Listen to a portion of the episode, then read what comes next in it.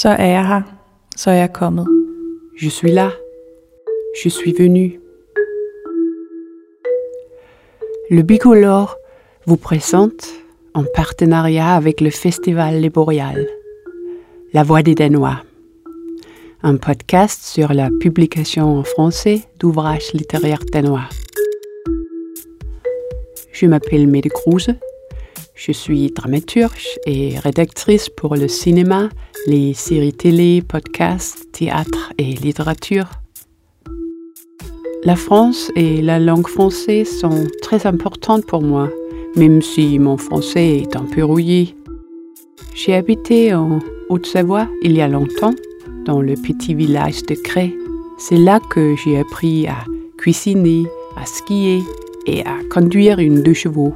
Plus tard, j'ai habité à Paris où j'ai étudié à la Sorbonne Nouvelle.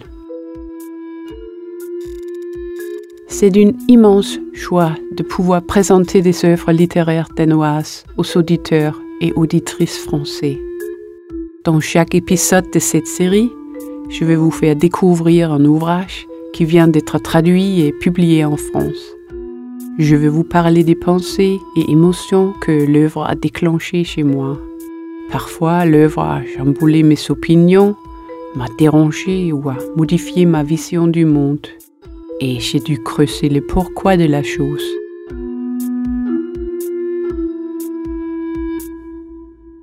Aujourd'hui, il s'agit de La carapace du homard de Caroline Albertine Minor, publiée chez Grasset.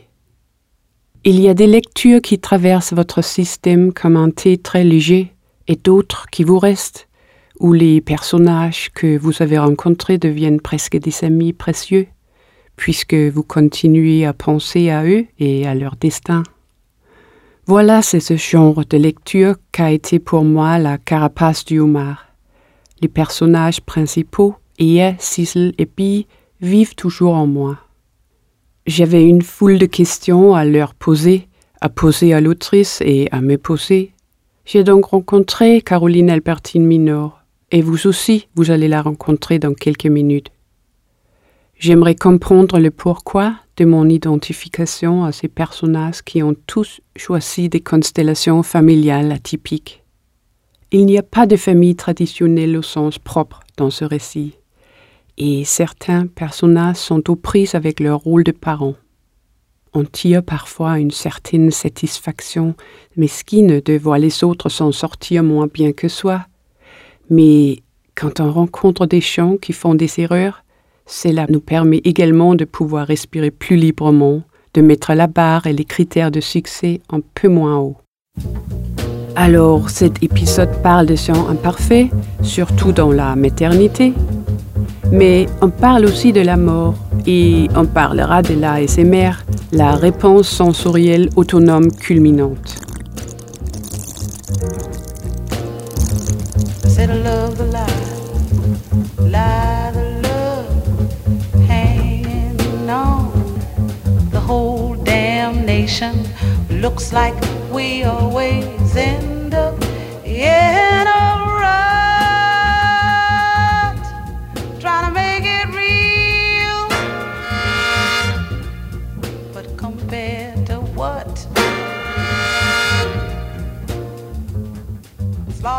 On rencontre de nombreux destins dans le roman de Caroline Albertine Minor. Des personnages dont les vies se croisent lorsque les morts commencent à parler aux vivants. Pi est médium et reçoit la visite d'Ea pour parler avec sa mère morte. Ea est en couple avec Hector, qui a une fille Coco. Ea s'est enfuie pas mal de fois dans sa vie. D'abord en Italie, puis à San Francisco. Hector et elle se posent la question d'avoir des enfants, mais elle a peur de prendre la mauvaise décision. La maternité vibrait sur une fréquence qu'elle ne parvenait pas à capter, écrit Caroline Albertine Minor. C'est sa belle-fille Coco qui va donner les pièces décisives qui manquent à Ea sur ce qu'est la maternité au fond. Pour Coco, Ea est sa mère, qu'elle soit biologique ou non. Pi, la voyante, est en plein divorce et son ex-femme Pauline est en train de vendre la maison de San Francisco dans laquelle Bee vit toujours. Et c'est peut-être pour cela que Bee fait une erreur. Quand Ria lui demande d'établir le contact avec sa mère, c'est son père qu'elle fait entrer, alors que Ria avait clairement dit qu'elle refusait de lui parler.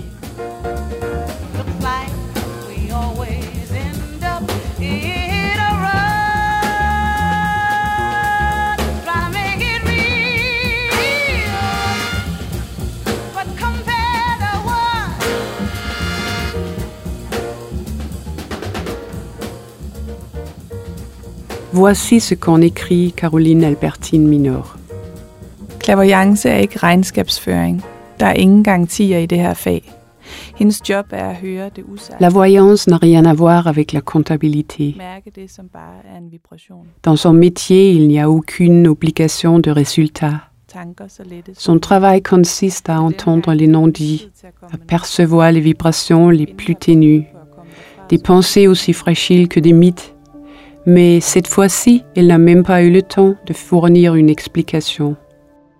La femme n'avait eu qu'une hâte, s'enfuir à toutes jambes. Er Mon père, at a-t-elle crié en se levant d'un om En aucun cas je ne veux parler avec lui. Faites-le disparaître, comme si elle venait de découvrir un insecte venimeux.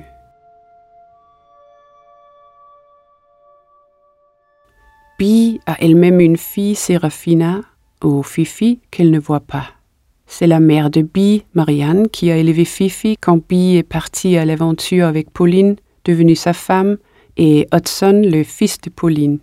Tout comme Ea avec Coco, Bi occupe la fonction de mère auprès de l'enfant d'une autre. Et alors que Bi a mis au monde un enfant dont elle ne peut pas s'occuper, Ea doute de ses propres capacités de mère. Personne ne lui a jamais appris ce qu'il fallait faire.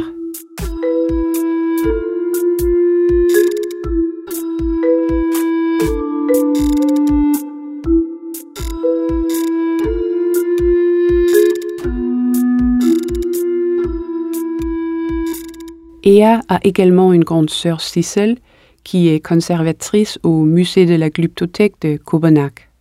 Lorsque Sissel reçoit une proposition pour un travail de restauration au British Museum, elle brûle de dire oui et de partir à Londres. Mais elle élève seule sa fille Laura et a déjà du mal à faire tourner la maison. Tout comme Ea, elle est en proie à un doute existentiel sur ses capacités à être mère et même si c'est souvent le désordre à la maison, qu'elles se débattent avec l'époux et les vers solitaires, la mère et la fille ont en réalité une très belle relation. Sissel et Ea ont aussi un frère, Niels, qui est colleur d'affiches. Il n'a pas de domicile fixe, mais habite à ce moment-là dans la résidence senior des parents d'un de ses amis, pendant que ceux-ci sont partis dans le sud. Il est le plus jeune de la fratrie, et lorsque leurs parents sont morts, il a été recueilli par leur tante. Le titre, La carapace du homard, est inspiré d'une vidéo que Niels regarde. J'en ai discuté avec Caroline Albertine Minor. Er øh, rabbiner, som har, fortæller den her allegoriske fortælling om hummeren, som når den, øh, når den skjold bliver for lille, så kan den mærke, at den er ubekvem, og derfor kravler den ind i en klipperevne. C'est un og så- rabbin qui raconte cette allégorie du homard. Lorsque sa carapace devient trop petite, il sent qu'elle le gêne. Il en sort et rompt jusqu'à la fente en rocher. Là, il fait sa mue et forme une nouvelle carapace plus grande. Mais c'est que si le homard avait été sous Prozac ou sous antidépresseur, il n'aurait pas remarqué que sa carapace le gênait et il ne serait pas parti se cacher dans un rocher pour se transformer ou grandir. Il ne serait pas passé à un autre niveau. Men så tror jeg, at min, mit greb med så at kalde bogen det, er egentlig at sige, men der er nok noget om det. Altså, der er nok noget om En donnant ce titre à mon livre, je voulais dire que certes, les allégories sont simplistes, mais qu'il y a quand même euh, un fond de vrai là-dedans. Il y a des moments de transformation ou de douleur dans la vie. des moments où vous devez un peu vous décomposer, vous mettre à nu pour pouvoir vous recomposer. Et bien sûr, ces petites résurrections sont constantes. C'est un peu ça la vie, mais on sait aussi que quand il y a eu des ruptures importantes dans sa vie et qu'on arrive à se relever, c'est là qu'on avance, c'est là qu'on va dans une nouvelle direction et qu'il se passe quelque chose de nouveau.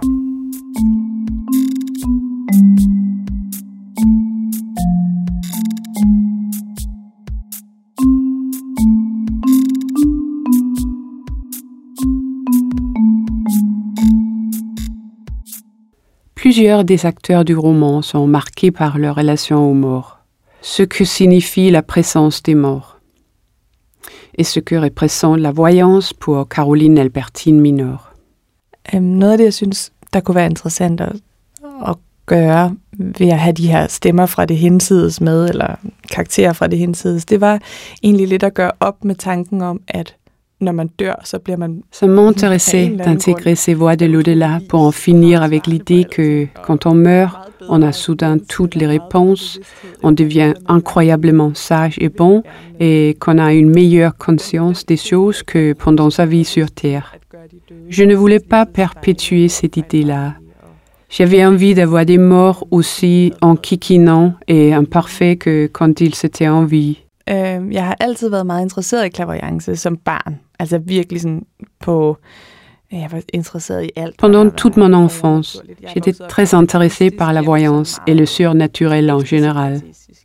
J'ai grandi dans une maison très altruiste et le fait d'explorer tout ce qui avait un rapport avec les sorcières, les lutins, les fées et la voyance était un peu un exutoire à ma spiritualité. J'ai lu énormément de choses sur le sujet à l'époque. Donc, quand j'ai écrit ce livre, je partais de quelque chose pour, me, pour mes recherches et j'ai été consulter une voyante. Men det var også lidt en undskyldning for mig selv for at prøve det. Men det var også for at høre, hvordan de taler og hvordan det sådan fungerer. C'était peut-être une excuse pour y aller en fait. Je dois dire qu'elle m'a très mal conseillé. Meget dårligt råd. hvor jeg bare sådan sidenhen har kunne se, det var bare lodret forkert, det du sagde der. Il m'a dit de rester avec mon copain parce que c'était un type bien. Bah, ce n'était pas un type bien. Det er han ikke.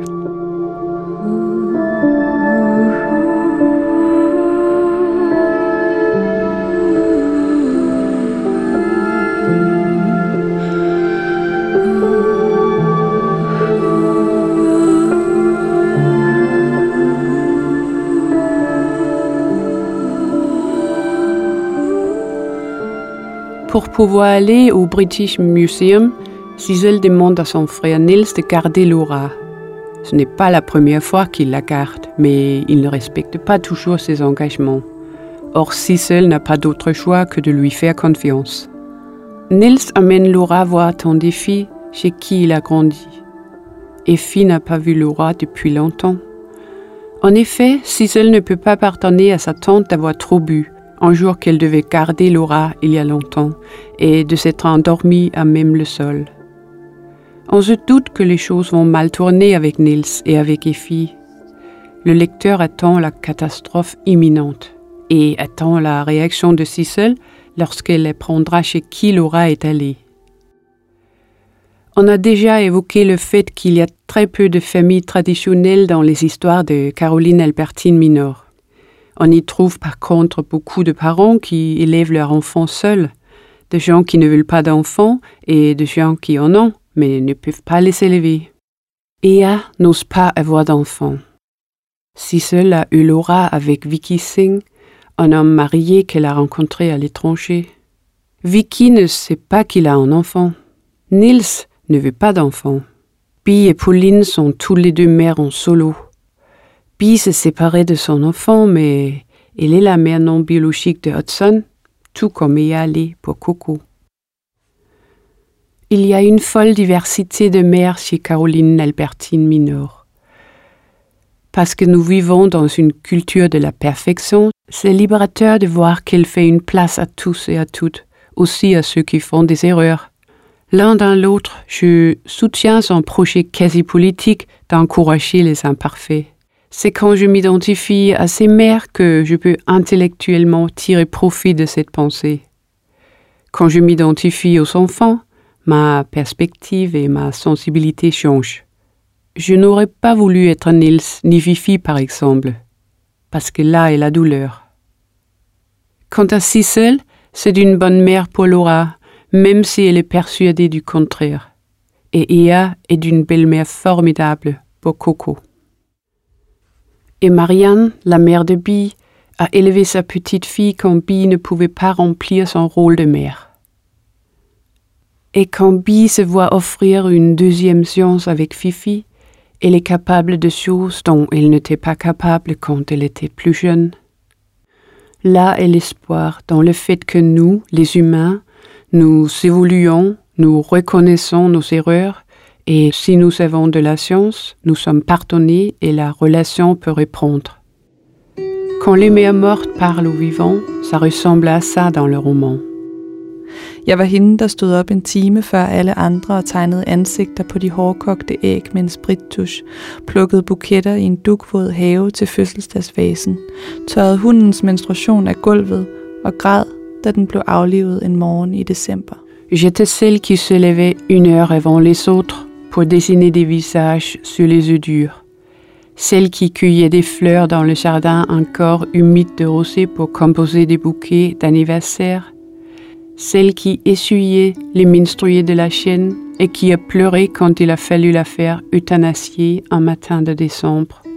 Jeg skar frugt ud og lagde det i lufttætte bokse, formede mine hænder som en skål, hvis de skulle Je découpais des fruits et mettais les morceaux dans des boîtes hermétiques. Je formais un bol avec mes mains quand les enfants vomissaient je les mouchais et leur frottais la lèvre supérieure avec l'intérieur de mes chemisiers. Je les embrassais sans cesse et je leur donnais parfois de leur chien. Et jamais je ne les ai frappés alors que j'en ai parfois eu envie. J'ai parlé avec Caroline Albertine Minor de ce que ça représente d'être parent et de son propre rôle de mère. Øh, jeg har to børn med to forskellige fædre, som jeg ikke er sammen med. Så det vil sige, jeg bor med mine børn, men har ikke en sådan traditionel kernefamilie. J'ai deux enfants de deux pères différents et de qui je suis séparée. Ça signifie que je vis seule avec mes deux enfants et qu'on n'est pas une famille traditionnelle. Quand je suis devenue mère, j'étais très surprise de me rendre compte que je n'étais pas le même genre de mère que ma mère. Ça a été un peu un choc de voir que je ressemblais beaucoup plus à mon père et ça m'a pris pas mal d'années avant d'accepter que je n'avais pas ce besoin naturel de me dévouer totalement à la maternité, tout comme ma mère l'avait fait. Donc j'avais envie d'explorer les autres façons d'être mère, qui seraient peut-être différentes ou pas forcément parfaites. Du coup, si je n'avais pas de famille traditionnelle, quels autres choix je pouvais avoir?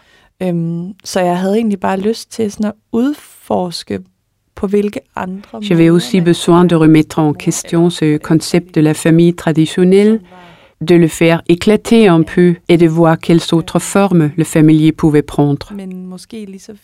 Des formes qui peuvent se produire parce qu'on est follement amoureux, comme pour Bi et Pauline, ou qui peuvent se produire après une déception ou une rupture? Chaque événement dans le lieu à une constellation différente. Et moi, je voulais décrire ces constellations. Det var de formationer, jeg, jeg var interesseret i sådan at optegne. Ja. Quand Cicel se démène contre les vers solitaires, voilà ce que ça donne. Lav, jeg skal lige spørge dig om noget. Pigen ser op. Opmærksom på skiftet i sin mors tone. Som mange børn har hun denne seismografiske evne. Tu as senti quelque chose dans ton derrière Quelque chose qui gratte Laura tænker sig om. Laura réfléchit. Pas du tout. Même pas hier soir, avant de t'endormir Non. Appelle-moi quand tu auras fini. Tu m'as promis de me faire des tresses. Après le petit déjeuner, je te dis Appelle-moi, ne tire pas la chasse. Pourquoi? Il faut que je vérifie quelque chose. Si seul a beau tripoter la crotte avec une baguette trouvée dans le tiroir de la cuisine, il ne voit rien. Laura sautille derrière son dos, tout excitée par les événements. Sa mère se penche au-dessus de la cuvette en trifouillant dans son caca. Sisel pousse un soupir, se débarrasse de la baguette dans la cabine de douche et enlève ses gants en plastique. Parfois, elle se félicite d'être seule avec Laura. Comme ça, leurs matins sombres et désordonnés resteront sans témoin. En lisant cela, nous devenons témoins. Donc, merci à Caroline Albertine Minor de nous laisser entrer.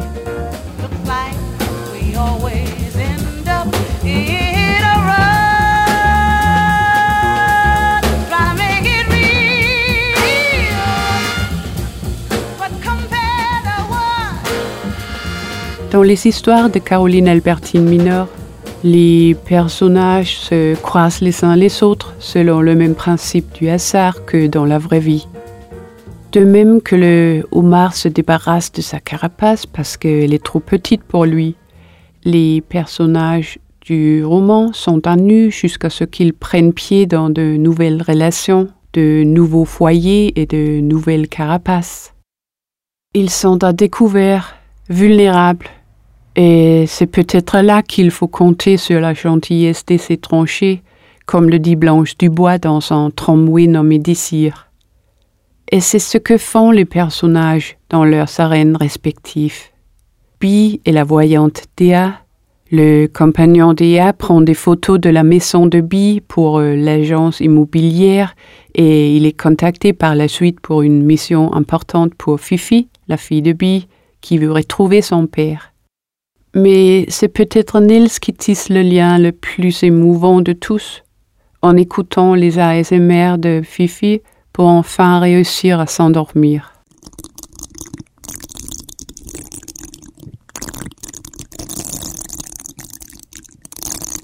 ASMR est l'acronyme anglais de réponse sensorielle autonome culminante, ou dit plus simplement, c'est une sensation agréable que le corps ressent lorsqu'on entend certains bruits, murmures ou chuchotements.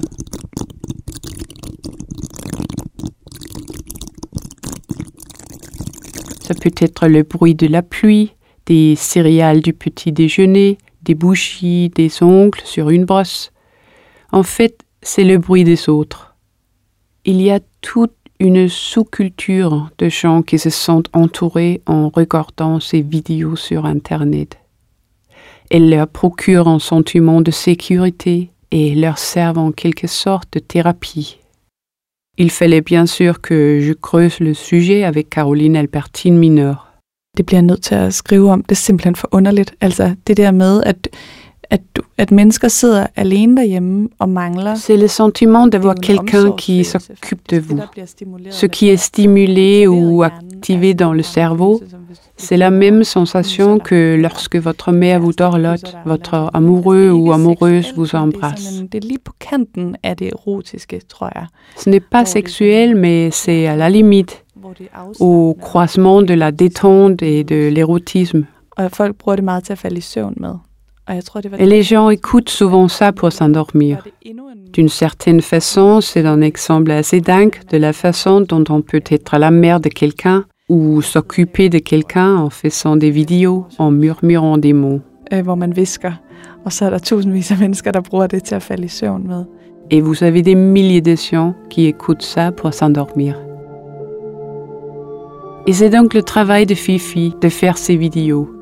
Ça s'avère lucratif, et Fifi est contactée par une start-up qui veut en faire une appli. Pi va aussi à ce rendez-vous et on se demande comment cela va tourner. Et il y a tellement de suspense dans ce roman. Pourquoi la mère d'Ea parle depuis l'au-delà? Si seule ira-t-elle à Londres?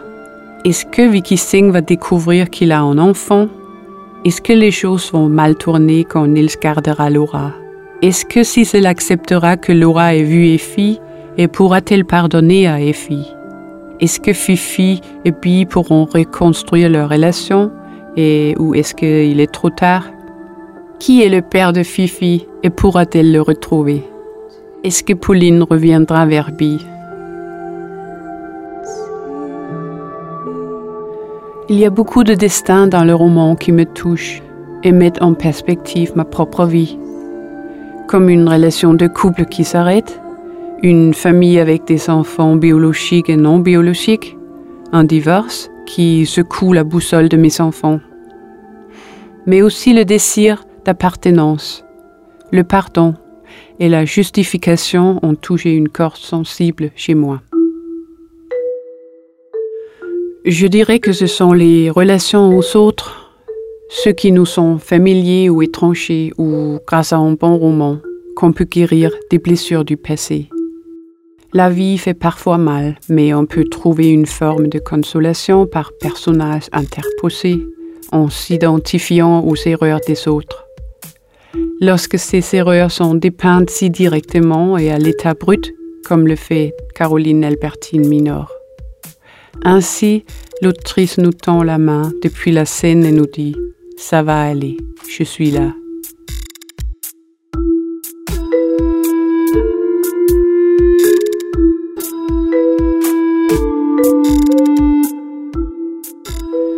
Vous avez entendu la voix des Danois. Production et écriture, Mette Kruse pour le bicolore. Traduction, Eugénie Hugo. Son et musique, Kim Shi Hansen et Elke Lalemann. Cet épisode est présenté en partenariat avec le Festival Les. Je suis Mede Kruse. À bientôt!